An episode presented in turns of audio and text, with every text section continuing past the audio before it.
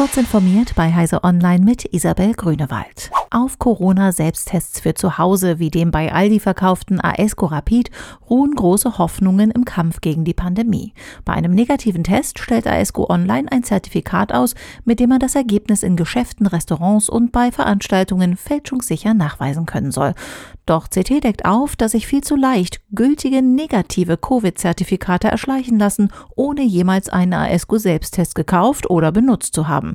Für mehr als die Selbstkontrolle ist das Verfahren aus Sicht von CT nicht geeignet. Intelligente Technik und künstliche Intelligenz sollen in Niedersachsen helfen, Suizide und Straftaten hinter Gittern zu verhindern. In einem gemeinsamen Antrag zur Landtagssitzung in dieser Woche fordern die SPD und CDU-Fraktion ein Forschungs- und Modellprojekt zum Einsatz intelligenter Videoüberwachungsanlagen im Gefängnisbereich. Diese können bei auffälligen Verhaltensweisen der beobachteten Gefangenen Alarm schlagen und beispielsweise eingesetzt werden, um Suizidfälle zu verhindern, sowie beim Aufenthalt von Häftlingen im Freien die Übergabe verbotener Gegenstände Gegenstände oder sich anbauender Raufereien frühzeitig zu erkennen. Die Technik dafür stammt von der Chemnitzer Softwarefirma Fusion Systems. Facebook ist ein Medienunternehmen und deshalb für alle Inhalte haftbar.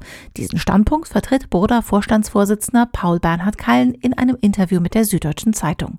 Der Betreiber des sozialen Netzwerks selektiere Inhalte, gewichte Nachrichten und mache sie unterschiedlichen Nutzern zugänglich.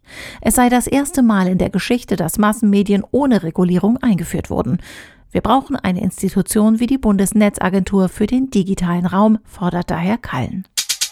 Kanadische Wissenschaftler haben die Knochenstrukturen von Astronauten vor und nach ihrem mehrmonatigen Aufenthalt auf der internationalen Raumstation ISS untersucht.